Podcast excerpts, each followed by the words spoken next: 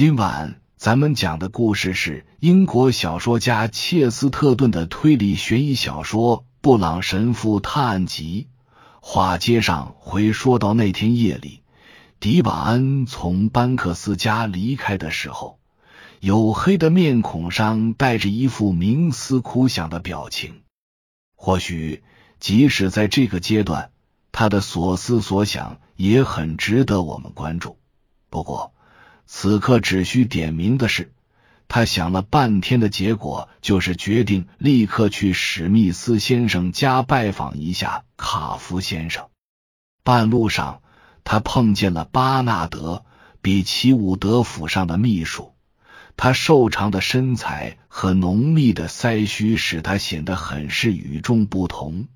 班克斯太太奚落他的缺陷时，也包括这两点。他俩只能算是点头之交，便简单聊了几句。不过迪瓦恩却发现这寥寥数语似乎隐含着让人预知端详的玄机。嘿，他贸然发问。恕我贸然一问，普尔曼勋爵夫人真在府上珍藏着非常名贵的珠宝吗？我并不是职业小偷，不过我刚听说有这么一位在此地晃悠呢。我会让他多加小心的。秘书答道：“实话告诉你吧，我本人已经壮起胆警告过他了。我希望。”他已经有所防范。就在他们说话的时候，身后突然传来刺耳的汽车喇叭声，紧接着就看到约翰·班克斯将车停在他们身边，手握着方向盘，一副洋洋自得的样子。一听到迪瓦恩说要去史密斯家，他就说自己也正好去那儿。不过听他的口气，更像是一时高兴，不管是谁都愿意提供一个搭车的机会似的。一路上全是他在说话，对自己的爱车赞不绝口。现在又开始大谈特谈这车如何能应付各种天气，密封棒极了。他说，同时又能轻松开车门，就像张开嘴巴那么容易。此时此刻，迪瓦恩的嘴巴似乎不那么容易张开。就这样，听着约翰自顾自的说着，他们来到了史密斯家的农庄。车子开进了院门，迪瓦恩没进屋，就发现了他要拜访的那个人。只见他双手插进口袋，头戴一顶硕大的软草帽，正在花园里散步。此人是长脸、宽下巴，宽大的帽檐投下的阴影遮住了他上半张脸，看着有点像戴了个面罩。他身后有一排热闹非凡的蜂房，一位老人，估计就是史密斯先生，在蜂巢前走来走去。他身边还跟着一个穿着教士服的人，那人身材矮小。长相很普通，我说迪瓦恩还没来得及跟大家礼貌的打声招呼，按捺不住的约翰就嚷开了：“我把车开过来，带你去兜兜风，你看看他是不是比霹雳火环棒？”卡夫先生咧开嘴微笑，本想表达谢意，结果看上去却面目狰狞。恐怕我今晚是没时间找乐子了，他说道。看看这些忙忙碌碌的小蜜蜂，迪瓦恩说的话同样有些莫名其妙。如果你要整晚守着这些小蜜蜂，他们一定也不会闲着吧？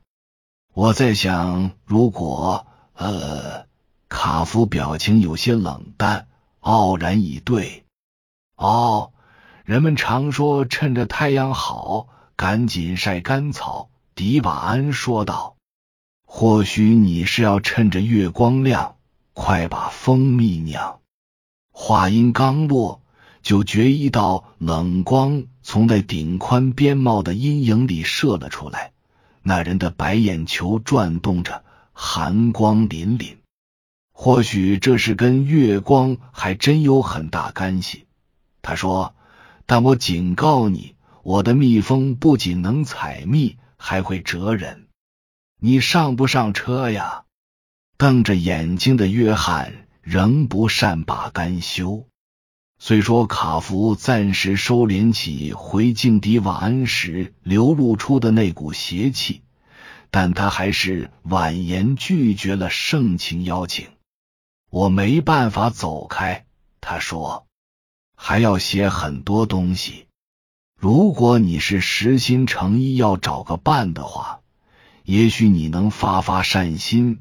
带我的朋友去兜风，这是我的朋友史密斯先生，布朗神父，没问题。班克斯大叫着：“让他们都上车吧！”非常感谢，布朗神父说。不过我恐怕得拒绝了。过几分钟我要去参加祈求天主赐福仪式，那么史密斯先生就归你了。卡夫几近不耐烦的说：“我确信史密斯正想搭个便车呢。”正咧着大嘴笑的史密斯似乎没表现出想要什么的样子。他是个活力十足的小老头，戴着一副极其普通的假发套，那样子就跟一顶帽子差不多。假发颜色有些发黄。与他苍白的脸色不大相配，他摇摇头，既和蔼又坚决的答道：“我记得十年前走过这条路，搭乘的就是那种玩意儿。当时是坐车从住在霍姆盖特的姐姐家回来，从那以后就再也没坐车走过那条路了。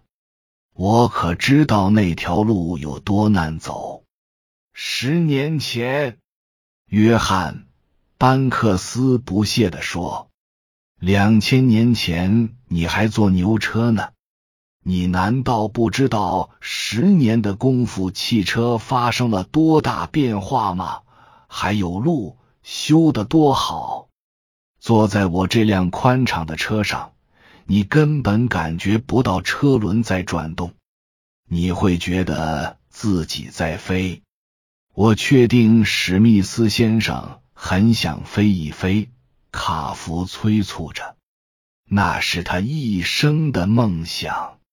去吧，史密斯，去霍姆盖特看望一下你姐姐。你知道，你该去看看你姐姐了。如果你愿意去了，就别急着回来，就在那儿过夜吧。哦。我通常步行过去，所以通常是会在那儿过夜。老史密斯说：“今天就不必特别劳烦这位先生了。可是你想想，你姐姐看到你坐车去看她，该有多高兴啊！”卡夫大声喊道：“你真的应该去，别这么自私。”说的是啊。班克斯轻快又热心的随声附和道：“别太自私，又不会伤害你。你不会是害怕吧？好吧。”史密斯先生说着，若有所思的眨眨眼睛。我不想让人觉得我自私，而且我也不觉得有什么可害怕的。如果你非要这么说，我就跟你走。两个人就这样驱车离开了，其余的人都挥手告别。不知怎么，那种热烈的程度就像是有一群欢送的人似的。然而，迪瓦恩和神父只是出于礼貌才加入了欢送的行列。他俩都感觉到，这里的主人以他不容置疑的告别手势表明，他才是真心盼着他们赶紧走。他们从这个细节中体会到他身上散发着某种奇特的感染力。以上是由奶锅大叔给您播讲，感谢收听。每天晚上二十一点三十三分准时开聊。